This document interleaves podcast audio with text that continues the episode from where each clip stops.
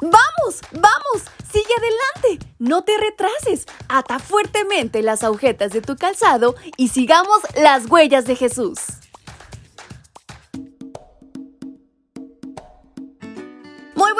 Mis pequeños y grandes, ¿cómo amanecieron en este maravilloso día sábado? Es una alegría para mí poder compartir con ustedes este su devocional para menores y adolescentes. Su amiga Fabi desde la Ciudad de México les acompaña y saben, hay una historia interesantísima por conocer.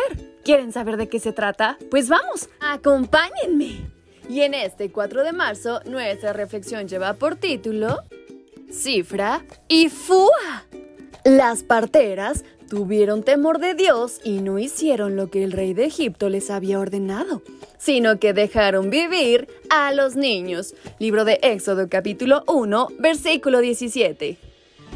Cuando la familia de José se estableció en Egipto, eran 70 personas. El tiempo transcurrió y cada vez se multiplicaron más, al punto de ser tantos que el nuevo faraón de una dinastía diferente a la que favoreció a José temió que se rebelaran contra los egipcios. O quizás, en medio de una posible guerra, se pusieran del lado de los enemigos.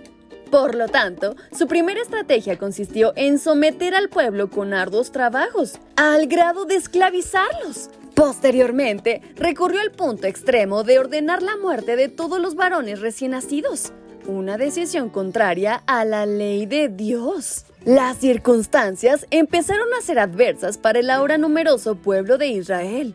Estas medidas arbitrarias se convirtieron en el preámbulo de lo que sería la espectacular salida de Egipto. Mientras tanto, Dios velaría por los intereses de su pueblo. Dios nunca abandona a sus hijos fieles alrededor del mundo. De las formas más inhospechadas y mediante las personas menos probable, Dios trabaja para que sus propósitos se cumplan. En esta ocasión, dos valientes mujeres decidieron oponerse a la orden del faraón. Ciertamente, Dios ha establecido a las autoridades para mantener el orden social, y nosotros debemos obedecerlas. Sin embargo, este relato presenta una realidad.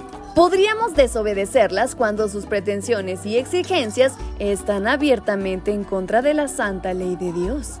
La ley divina está por encima de cualquier ley humana que nos obligue a desobedecerla. Así lo externó el apóstol Pedro. Es nuestro deber obedecer a Dios antes que a los hombres. Hechos 5:29. En este caso, Cifra y Fua obedecieron a Dios al negarse a matar a los recién nacidos y en su lugar preservarles la vida. Aunque los diez mandamientos serían otorgados al pueblo casi 100 años después, eso no significó que sus principios no existieran. Dios ha grabado en la conciencia de la humanidad el sentido común del respeto a la vida. La vida debe respetarse a cualquier edad y aún antes de que nazca un bebé. Dios se complació de la actitud de las dos mujeres. El Señor siguió bendiciendo al pueblo y a ellas.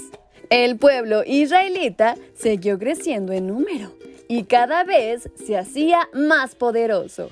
Además, como las parteras tuvieron temor de Dios, Él las favoreció y les concedió una familia numerosa. Éxodo 1, 20 al 21. Así que no se olviden de este consejo. Llevemos a la práctica en esta tierra la fidelidad, porque no solo aquí es recompensada, sino también lo será en el reino de los cielos. Así que no lo olviden. Y es así como concluimos nuestra reflexión. Su amiga Fabi se despide deseando que tengan un muy bendecido día. ¡Hasta pronto!